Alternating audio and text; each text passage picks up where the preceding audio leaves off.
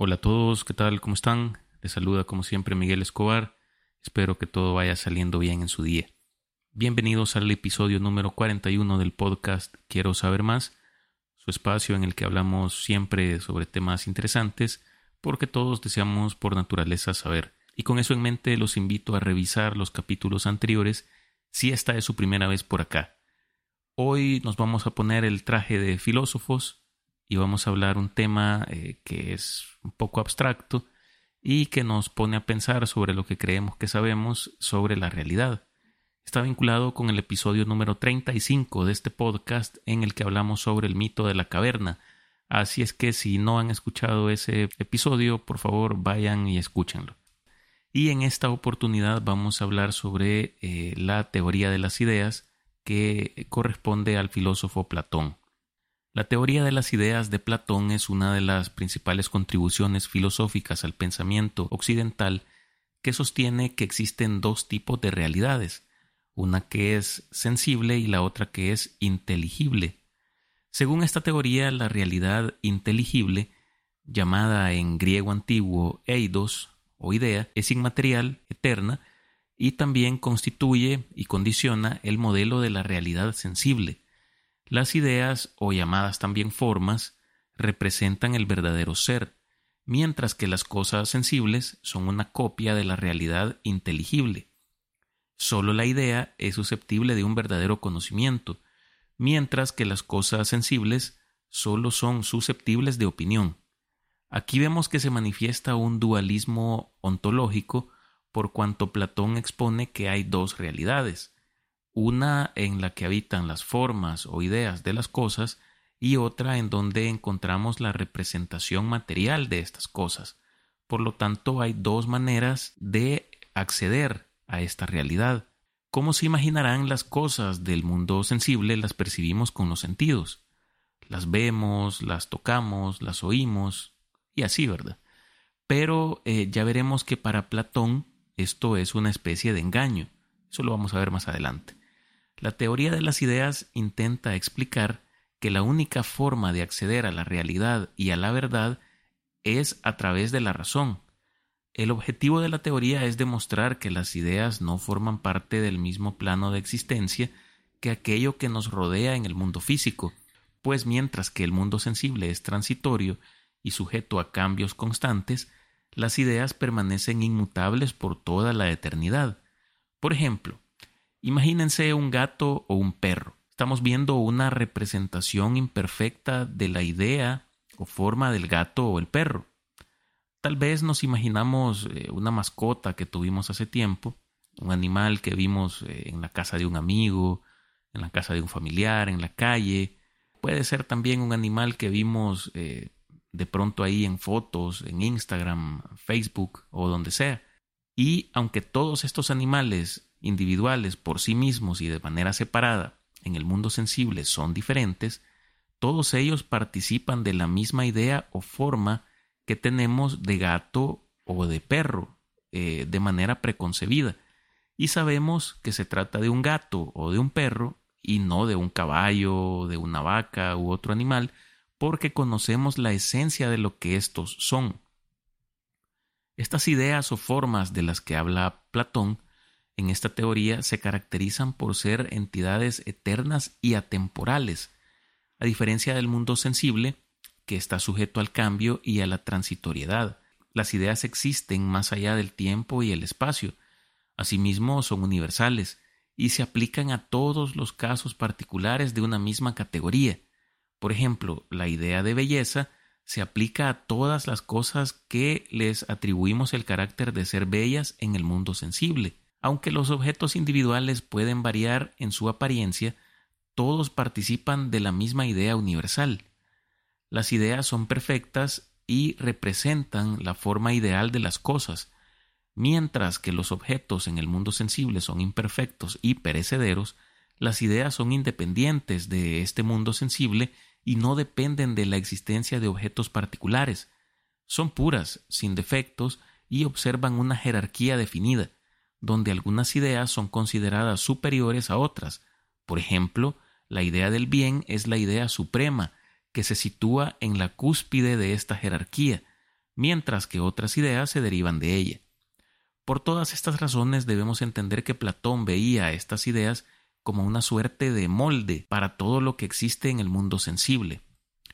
Pero no debemos confundir eh, los conceptos, porque para nosotros una idea sería una representación mental abstracta de algo, ya sea un concepto, una imagen, una noción o una mezcla de todos estos elementos.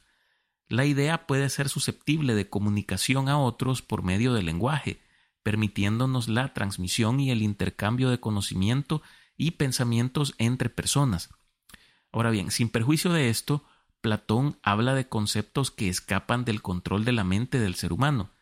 Las ideas o formas de que habla Platón no corresponden a un producto de la mente o del pensamiento, sino que es más bien algo que podemos ver a través de la razón. Puede sonar un poco confuso, pero es más que nada un concepto de traducción. Por esta razón algunos ocupan exclusivamente el concepto de forma en lugar de el concepto de idea para explicar esta teoría por ser más apropiado en cuanto se relaciona más a la esencia de las cosas que al final es lo que iguala Platón con la palabra idea. Para un entendimiento más completo de esto, vamos a examinar el concepto del demiurgo. En la filosofía platónica, el demiurgo es una entidad divina que desempeña un papel central en la creación y organización del universo. El término demiurgo proviene del griego antiguo y significa artesano o constructor. El concepto del demiurgo se presenta en el diálogo platónico del Timeo. Según Platón, esta figura es un ser supremo, racional y benevolente, que actúa como un artesano divino.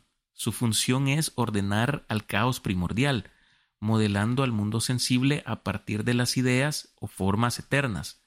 El demiurgo utiliza las ideas como modelos o planos para crear el cosmos de acuerdo con su sabiduría y bondad.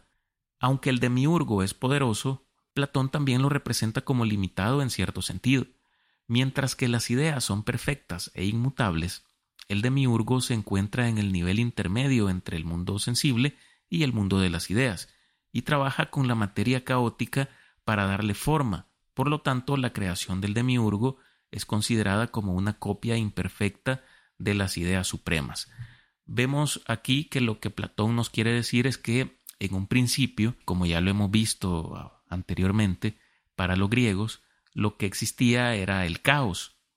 También existe una especie de materia que se le llama eh, materia caótica, pero Platón viene y en este, y en este mito introyecta dos elementos eh, que son bien distintivos de su teoría, que son justamente las formas perfectas, eternas e inmutables, y asimismo la idea del demiurgo.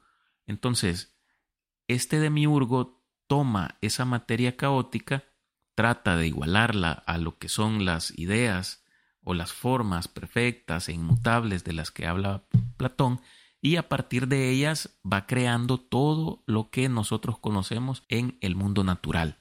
Hasta ahora hemos visto cómo Platón eh, plantea un dualismo ontológico, pero esta teoría también expone un dualismo epistemológico, porque hay dos formas de acceder al conocimiento según esta. Una es por medio de los sentidos y la otra es por medio de la razón.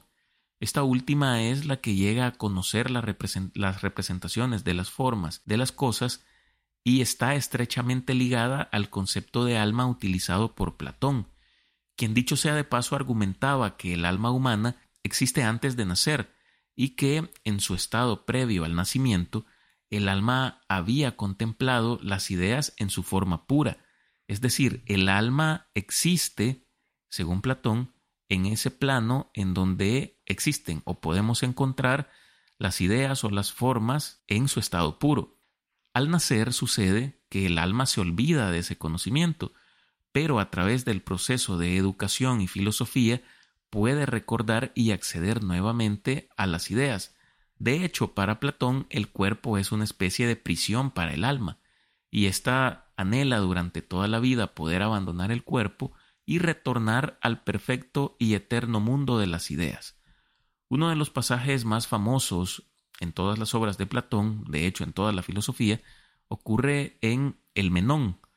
Y como ya no es de sorprenderse, en este relato también aparece Sócrates, para variar un poco, y trata sobre la idea de que el conocimiento no se puede enseñar directamente, sino que es una simple reminiscencia o recuerdo de lo que el alma ya sabía antes de nacer. En este relato, Menón le pregunta a Sócrates si puede probar la verdad de su extraña afirmación de que todo aprendizaje es un recuerdo. Una afirmación que Sócrates eh, estaba conectando con la idea de reencarnación. Sócrates eh, le responde llamando a un niño esclavo, y después de establecer que no ha tenido entrenamiento matemático, le presenta un problema de geometría. Se le pregunta al niño cómo duplicar el área de un cuadrado. Su primera respuesta segura es lo que logras duplicando la longitud de los lados. Sócrates le demuestra que esto de hecho crea un cuadrado cuatro veces más grande que el original. Luego el niño sugiere extender los lados a la mitad de su longitud. Entonces Sócrates señala que esto convertiría un cuadrado de 2 por 2 con un área de 4 en un cuadrado de 3 por 3 con un área de 9. En este punto el niño se da por vencido y se declara perdido. Sócrates luego lo guía, por medio de preguntas simples paso a paso, a la respuesta correcta, que es usar la diagonal del cuadrado original como base para el nuevo cuadrado. Según Sócrates, la capacidad del niño de alcanzar la verdad y reconocerla como tal demuestra que ya tenía conocimiento dentro de él.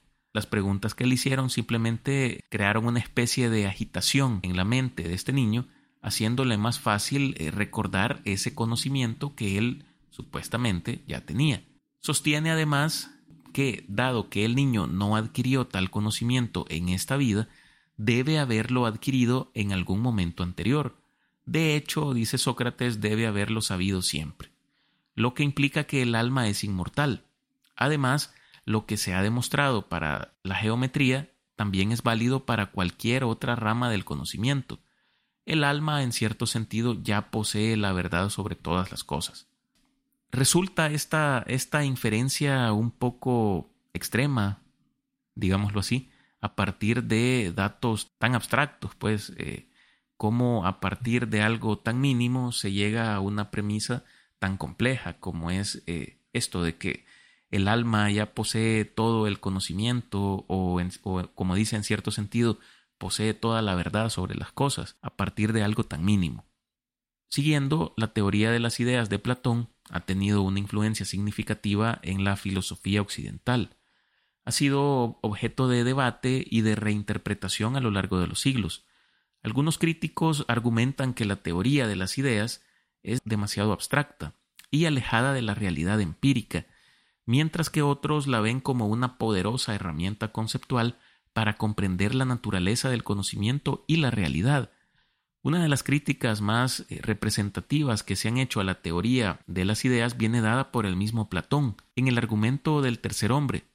Platón sostiene en boca de Parménides que si entre dos hombres considerados como sensibles particulares existe por medio de la participación la idea de hombre, necesariamente debería surgir entre estos particulares y la idea una tercera idea de hombre, en la que participaran los particulares y la idea misma que de ellos se desprende. La crítica más precisa y mejor formulada retomando este concepto fue presentada por Aristóteles, alumno de Platón. Él sostuvo que si el predicado hombre se predica de estos hombres como particulares sensibles y también de la idea de hombre, este predicado de hombre, al permanecer separado de aquello a lo que se refería, ya era en sí un tercer hombre.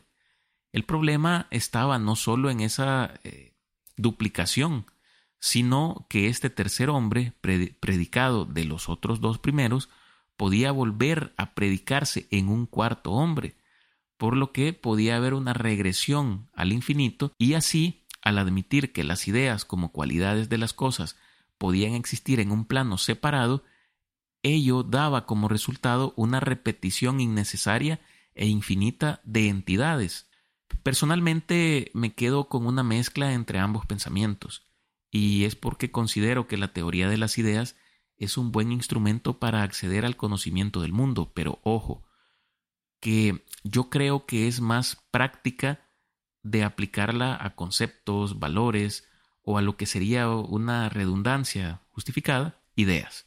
¿A qué me refiero con esto? Cada uno de nosotros tenemos una idea de lo que es la justicia, la belleza, la valentía, la bondad o el amor.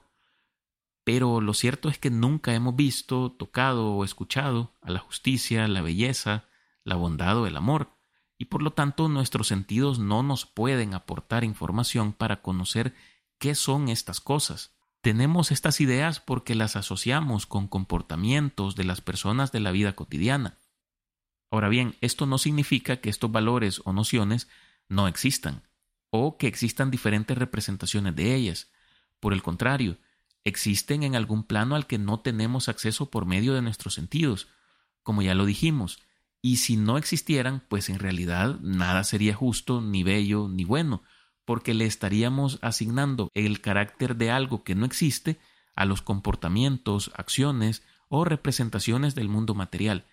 Pero ese es mi pensamiento. ¿Y ustedes qué opinan sobre esta teoría de las ideas? Les pido que eh, para llegar a, un, a una especie de consenso nos lo hagan saber en los comentarios. Con esto vamos a ir cerrando ya este episodio. Espero que hayan aprendido algo nuevo. Gracias por estar pendientes y escucharnos siempre. Los invito a suscribirse, recomendar y calificar este podcast en su plataforma preferida. Compártanlo con sus amigos, familiares, compañeros o con quien ustedes deseen. Eso nos ayuda para seguir creciendo. Síganme en Twitter como Miguel Alvarado y en Instagram estamos como Quiero saber más. Nos escuchamos en la próxima para conocer un poco sobre un nuevo tema. Me despido, que estén bien, saludos, hasta pronto.